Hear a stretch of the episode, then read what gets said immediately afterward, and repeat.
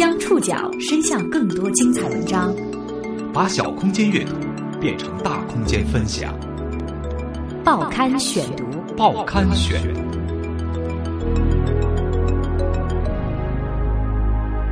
把小空间阅读变成大空间分享，欢迎各位收听今天的报刊选读，我是宋宇。今天为大家选读的文章综合了腾讯娱乐以及南都娱乐周刊的报道，将和大家一起来说说网络歌手。我爱你，爱着你，就像老鼠爱大米。伤不起，真的伤不起。摩擦摩擦，在在光滑的地上摩擦。网络歌曲和网络歌手成为一种现象，在中国已经有十个年头。这些歌曲曾单枪匹马创造了数千万甚至上亿元的收入，这是传统音乐产业难以想象的。十年来，网络歌曲仍不断推陈出新，却整体失去了当年摧枯拉朽的态势。那些改变了乐坛格局的网络歌手们，其人生也在这十年间经历着跌宕起伏。报刊选读今天为您讲述网络歌手十年记。以互联网为传播途径而被人认知的，并且以歌唱作为主要社会活动的人，这是百度百科给出的关于网络歌手的定义。如果仅仅限于上述概念的前半句，国内的第一个网络歌手当属雪村。俺们这个都是东北人，俺们这个歌唱高丽参。二零零一年，雪村和他的东北人都是活雷锋火了。这首原本通过电子邮件在熟人间传播的歌曲，由于曲调洗脑、歌词好记，又兼具其他流行歌曲所没有的幽默诙谐，开始逐步在 BBS 和大型网站当中受到追捧。此后，又有电脑动画爱好者将其制作成 Flash 文件，让“翠花上酸菜”真正的家喻户晓。东北人都是活雷锋的流行，开辟了原创歌曲推广的新捷径。没有唱片公司，没有版权协议，没有包装和 MTV，也没有音像商店，却获得了市场的热烈反馈。此后，不少歌曲都开始以这种传统广播电视音乐榜难以企及的速度在网上蔓延。然而，网络歌曲真正的春天却是从2004年开始的。说你最爱丁香花，以一曲《丁香花》走红的唐磊，在成为歌手之前，从事的是 IT 业工程师。对于网络歌曲的走红，他很有发言权。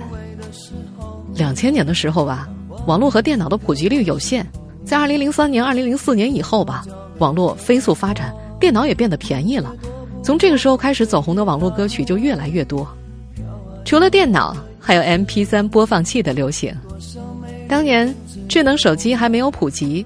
MP 3因其体积小、易携带的特点，迅速取代了放磁带或者 CD 的 Walkman。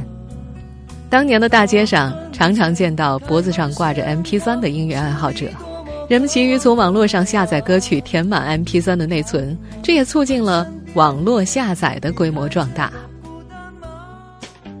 在网络歌曲流行的最初阶段，来自商业上的干扰并不多。网络歌曲大多是网友自发传播并且走红的，所谓的商业价值都是在之后被附加上去的。也是在二零零四年的一天，杨晨刚的一个朋友告诉他：“嘿，你的歌火了，外面都在卖你的碟呢。”第二天，他走进了一家音像店，果真找到了刻有自己歌曲的盗版碟，但是碟上关于歌手的信息署名只有“网络歌手”四个字。杨晨刚说。那时候自己心情简直就是悲喜两重天，歌火了，别人却不知道他是谁，而这一天距离他的歌曲上传到网络上，已经隔了两年之久。二零零四年是网络歌曲大规模壮大的元年，但那年红火起来的网络歌曲却大多不是那年创作的，他们在互联网的下戏里生根发芽，汲取营养，野蛮生长，终于在那年。繁华绽放。报刊选读继续播出《网络歌手十年记》。我听见你的声音，有种特别的感觉，这首歌你肯定听过，它的创作者你也不会陌生。十几年前，一个青年歌手在武汉迪厅演出的时候，听到台下的观众在喊：“我爱你，就像老鼠爱大米。”于是，他回家根据这句话写了一首歌。这首被他的表哥称为很奇怪的歌放了两年，后来被偶然传到了某个论坛上，于是红遍整个网络。是了，这个年轻人就是杨臣刚，他和这首灵感来自迪厅表演的《老鼠爱大米》在中国网络音乐史上创造了许多无法被超越的奇迹。在网络歌手当中，杨臣刚的地位还挺高的。如果把唱歌当玩票的雪村视作网络歌曲的探路者，那么杨臣刚。才是网络歌曲的领路人。如果单从业绩上来看，杨臣刚确实有着网络歌手少有的高度。比如《老鼠爱大米》单曲彩铃的月下载量高达六百万次，创造了吉尼斯世界纪录。他在2005年、2006年连续两年登上过央视春晚的舞台。几天前，《报刊选读》有关在美国的中国弃婴回国寻亲的那档节目当中，也曾提到过杨教主的这首歌。那个华裔的美国小姑娘，虽然记不清楚和亲人重逢的具体细节，却能够清楚地哼唱这首歌曲。谁都知道几首，谁都能够唱几句。网络歌曲就是这么任性的具备洗脑的功能，但在病毒式口耳相传的同时，网络歌曲也遭受着诸多吐槽，比如《老鼠爱大米》。听众对这首歌土俗烂的评价，曾经一度让年轻时向往摇滚乐的杨臣刚很受伤。他后来收拾心情，并且试图从中找到一些创作规律。他说：“我当时写歌会去网上查看点击率，哪些概念点击率高，我在曲风上和整个歌曲名上都会考虑加入这些，因为这些代表的就是大众老百姓所容易接受的东西。”如果我们拿今天的眼光来看，杨臣刚所做的就是大数据分析的雏形。受伤归受伤吧，利益却滚滚而来。因为这首歌，杨臣刚很快就和唱片公司签了约，迅速发表了歌曲的同名专辑，狂卖了三百万张。而他的签约费用，据当时的媒体报道，高达五百万，完全不输一线歌手。二零零四年，还有一首烂大街的歌是这么唱的。亲爱的，你慢慢飞，小心前面带刺的玫瑰。在靠这首《两只蝴蝶》成名之前，庞龙曾经出过一张唱片，但销量不尽如人意。随后，庞龙帮电视剧《两百八十一封信》演唱了这支插曲，有网友将歌曲贴到了网上，歌曲随之就火遍了全国。庞龙记得，他的老师当时在沈阳街头举着手机，从头走到尾让他听。二十多家音像店全部都在放《两只蝴蝶》，老师很骄傲，因为他是学校流行音乐系第一个真正火的毕业生。不过庞龙也坦诚，这首歌他也没觉得唱得多好，突然就火了，真的就是运气。出第一张唱片的时候，庞龙曾经卖房，并且背负了几十万的巨债。但在两只蝴蝶之后，经纪公司迅速找上了门。接下来的四张专辑发行的异常顺利，庞龙本人更是连续四次登上了春晚的舞台。他回忆说，那几年每个月的商演平均下来至少都有二十几场。网络歌曲就这么红了，新鲜的概念、流行的词汇开始成为网络歌手创作的指向标。很长一段时间内，这种指向标可以总结为四个字。俗不可耐。报刊选读继续播出《网络歌手十年记》。在俗不可耐的路上一骑绝尘的，肯定有这么一首。伤不起，真的伤不起。我想你想你想你想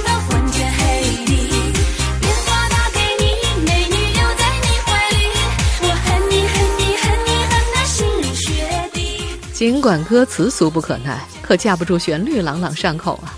听过一遍，你绝对会唱。于是乎，他也荣登了广场舞大妈们最爱的歌曲之一。除了旋律的洗脑指数高之外，这首创作于2011年的歌曲的成功之处还在于借鉴了当年的网络流行语。歌曲的演唱者王琳坦言，当时“伤不起”这句话太流行了，就像现在的有钱任性一样，成了口头语。所以公司的宣传团队就很自然拿这个词儿做了一首歌，呃，算是命题作文吧。俗不要紧啊，挑起话题就可以了。正是在网友们铺天盖地的吐槽声当中，网络歌曲火了，吐槽迅速的变成了分析，分析再转化为推荐，以这样病毒化的方式迅速传播开来。所谓的网络神曲，无一不抓住了网友们对病毒式口头语的嗨点。俗不可耐的网络歌曲不仅给整个行业带来丰厚的经济回报，也让许多默默无闻的草根歌手有了堪比传统歌手的身价和市场。二零一一年，伤不起曾经雄踞音乐榜的冠军宝座，一年半的时间之内均未跌破前十，一首作品就赚了几千万，这是很多传统的流行歌曲根本就无法想象的成绩。不少人都认为网络歌手的生存现状不如以前。但是王玲表示，其实网络歌手的商演机会非常的多，即使现在的商演市场普遍转淡，自己现在年底旺季的演出，一个月基本也能维持十五到二十场左右。他坦言，比方说传统歌手都喜欢接很体面的商演或者代言活动，不愿意走夜场，因此夜场的平台也就留给了网络歌手。而事实上，很多夜场也不愿意找传统歌手。一般当红的网络歌手每个月在夜场的演出次数不会低于十几二十场。演出这么多，那么网络歌曲的吸金能量到底有多大呢？一般来说，网络歌曲的推广主要涉及电信运营商、无限增值提供商和版权持有商三方的利益。三方的收入主要来自网络歌曲的下载量。二零零五年年底，网络音乐下载创造了高达三十六亿人民币的收益。而那个时候，传统唱片业已经急剧萎缩了。当年，无论你在街边的服装店、郊区的菜场，还是公交大巴上，都能够听见循环播放的网络歌曲，比如《猪之歌》啦、《求佛》啦、《香水有毒》啦。必须承认，网络歌手们已经不可扭转地改变了中国流行乐坛的格局。根据杨臣刚透露。老鼠爱大米的彩铃月下载量曾经创下了六百万次的吉尼斯世界纪录，以平均每次两块钱计算，单曲月收入已经达到了一千两百万，相当于普通唱片六十万张的销量。杨晨刚说，单老鼠爱大米一首歌就为公司带来了一点七亿元的收入。他还补充说自己占的是小额，拿的不多，但公司的确拿了这么多钱，一首歌就能够挣一点七个亿。网络歌手竟能创造如此高的收益，丁香花的原唱唐磊也印证了杨臣刚的说法。但是他也透露，由于当年的彩铃业缺少监管，真正的下载数量歌手方根本就无法得到。根据他的估计，如果是真实的下载量，丁香花应该能给他个人带来两千万的收益。但事实上，他收了不足一百万。虽然网络歌曲的吸金能量不容小觑。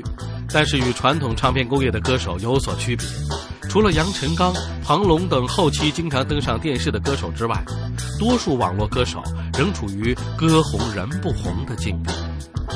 报刊选读继续播出《网络歌手十年记》。传统歌手在完成专辑制作之后，唱片公司通常会在全国各地的上新频道和重点广播电台上主推专辑的主打歌。同时安排歌手不停的曝光、参与活动，用人气来带动歌曲，因此大众对于歌手的认知度甚至要高于作品。由于商业模式的差异，网络音乐的利益方、电信运营商、无限增值提供商、版权持有商，他们更加看重的是下载量这一来钱的途径。因此，他们所做的工作是不遗余力的推广歌曲，提高下载量，而艺人本身的推广则在其次，甚至根本就不受重视。因此，歌曲红了，歌手无人识的情况比比皆是。虽然在这一模式下受益，但是伤不起的演唱者王琳坦言，以前觉得不被大众认知是好事，生活可以更自由，但是现在觉得是种遗憾，因为他们做艺人的，希望自己的形象能够得到认同。在这行，诚实点来说，谁不希望自己功成名就？在不违背自己原则的情况之下，他也希望名利双收。对于网络歌手来说，想靠刷脸获得更多的利益不太可能，但是凭借作品走穴捞金还是轻而易举。通常，行业排位靠前的网络歌手商演价格在五万到十万左右。歌手唐磊就坦言，尽管也会有许多不如意、不开心，但是总体他对这个行业还是非常满意的。那就是一年可以赚到以前可能十几二十年的钱，这让他觉得他在这个行业碰到的不高兴跟这个比起来，一切都是值得的。尽管已经不复前些年的辉煌，但是通过彩铃、网络下载以及商演，如今的网络歌手们依然有着不错的收入。十年间，网络歌手的地位也在不断提升。从当年提到网络歌手会觉得丢人，到现在没有人会在乎这四个字，他们已经成为流行乐坛不可分割的一份子。然而，随着时间的沉淀，他们对于自己的现状以及未来也有着更加深层次的考量。比如，这首歌的创作和演唱者，我再等一分钟，或许下一分钟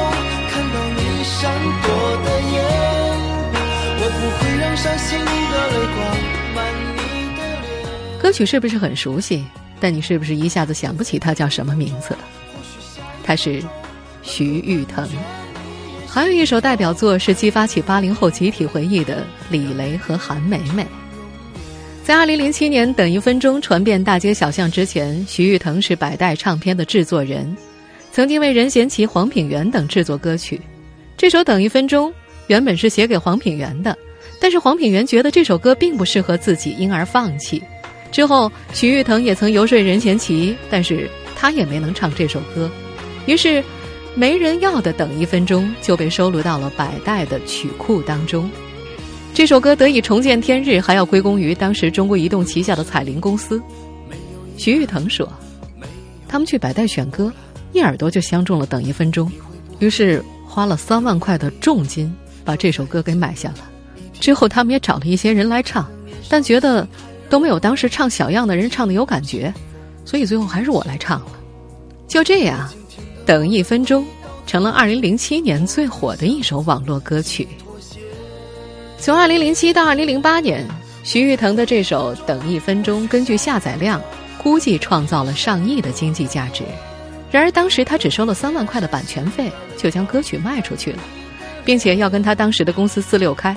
扣除个人所得税，还有制作费用，最后落在他手里的大概是一万两千块钱。随后几年，徐誉滕又推出了李雷和韩梅梅《做我老婆好不好》等歌曲，尤其是李雷和韩梅梅被八零后的网友们奉为一个时代的回忆。书中他们的喜与悲，书外身后的是与非，还有音乐乐和一起长大的小暧昧。如此透着小伤感的旋律和歌词，曾在二零一零年勾起八零后网友们对于九三版英语教材当中的人物李雷和韩梅梅的怀念。那一年，被歌曲感动的稀里哗啦的八零后们集体缅怀起自己的青春岁月，甚至报刊选读在那一年也曾经做过一期李雷和韩梅梅的专题。不过，虽然成为一时话题，徐誉滕后来的这些作品都无法复制。等一分钟，当时的辉煌。二零一三年，徐誉滕推出了新专辑《阿腾正传》，无论是音乐意识还是制作水准，他认为都超过了第一张专辑。然而，新专辑在热度上却远远比不上第一张。谈及原因，他感觉自己陷入了现代音乐传播的某种悖论。他希望能够保证音乐的品质，但是在接地气方面做的就不太够了，反倒没有那些所谓很俗的歌曲传唱度高。徐誉滕毫不讳言在这个圈子的生存潜规则。我发现现在的音乐市场里不能特别高尚，得是一个比较会钻营的人才可以。在整个音乐链条里面，日子过得比较好的，多多少少带有一些投机主义，不这样的话会被饿死。他不无遗憾地说：“从前他自认为是一个比较纯粹的音乐人，现在变成了一个百分之八十向前看的人。从前非常讨厌那种功利的音乐人，可是自己正在变成那样的人。”早些年，网络歌手还在努力撕下网络歌手的标签，如今，当年如假包换的唱片工业歌手，却在将这个标签拾起来贴在脸上。从大环境来讲，在唱片行业消逝的当下，网络几乎成了流行音乐传播的唯一途径。活在当下，所有的音乐都有着网络的属性。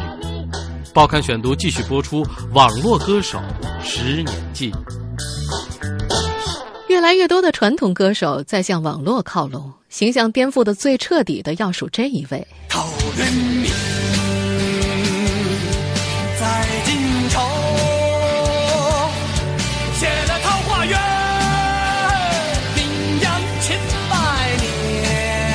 在这首《桃花源》里，腾格尔的唯美风格荡然无存，反而有如爱情买卖般网络神曲的即视感。在 MV 当中，他饰演的光头渔夫撑篙误入桃花源，映入眼帘的是一群妖娆女子。腾格尔与这些寂寞的姑娘们打麻将、玩跷跷板、捉迷藏，从此过上了左拥右抱的神仙日子。他颠覆的演出和女演员们夸张的动作，再配上桃花舞和洗脑歌词，让人大跌眼镜。毕竟，这位可是曾经的人民艺术家呀！来了一个武林人，有祝福你醉酒点鸳鸯。就演唱风格来说，《桃花源》跟过去的腾格尔是一个路数，仍然也是粗犷乡野，唱法也属于民歌的路数。但是对于大众来说，则是一种形式上的颠覆，是腾格尔对自我形象的颠覆。如果拿神曲、紧跟网络热词这些标准来衡量一首歌是否为网络歌曲，那么腾格尔的《桃花源》已经变成了标准的网络歌曲了。实际上，在网络下载和彩铃能够给歌手、经纪公司带来巨大收益的当下，失去了唱片这个靠山，加之商业价值不断下滑，传统歌手必须找到新的商业途径。因此，当年被传统音乐人鄙视的网络模式，如今成了香饽饽。如今在济南大学任教的前网络歌手唐磊表示，如今的流行乐乐坛依然会根据听众的喜好来进行歌曲的研发。没错，我们这会儿所说到的唐磊，就是那位唱《丁香花》的唐磊。他说，有些唱片公司，甚至有一些不是唱片公司，他感觉像是 IT 公司，为了去迎合市场，进行充分的市场调研，然后去研发出这种歌曲。比如像小苹果那样的，它就完全是 IT 业的做法。而如今的网络歌手与从前不同的是，互联网不再是签约公司的跳板。即使签约之后，他们依然需要重点利用网络，因为这样才能最大化的发挥个人价值。比起前辈，他们有很多选择，享受互联网带来的作品创作、自我展示和营销的便利和多样性。但是，你也千万别以为随便谁发首歌在网上都能火。根据一位业内人士透露，在网络歌曲大爆发的初始阶段，也许还有歌曲是完全凭借网络的传播走红的。而随后嗅到了商机的人们纷纷前来分食，唱片阶段的买榜、买时段等做法，换到了如今的网络时代，就变成了买推荐位置。你一定还记得，在前不久的报刊选读当中，我就曾经跟你分享过，时尚，时尚最时尚。今年最洗脑的这首《我的滑板鞋》，就是唱片公司、网络推手、音乐网站共同包装的结果。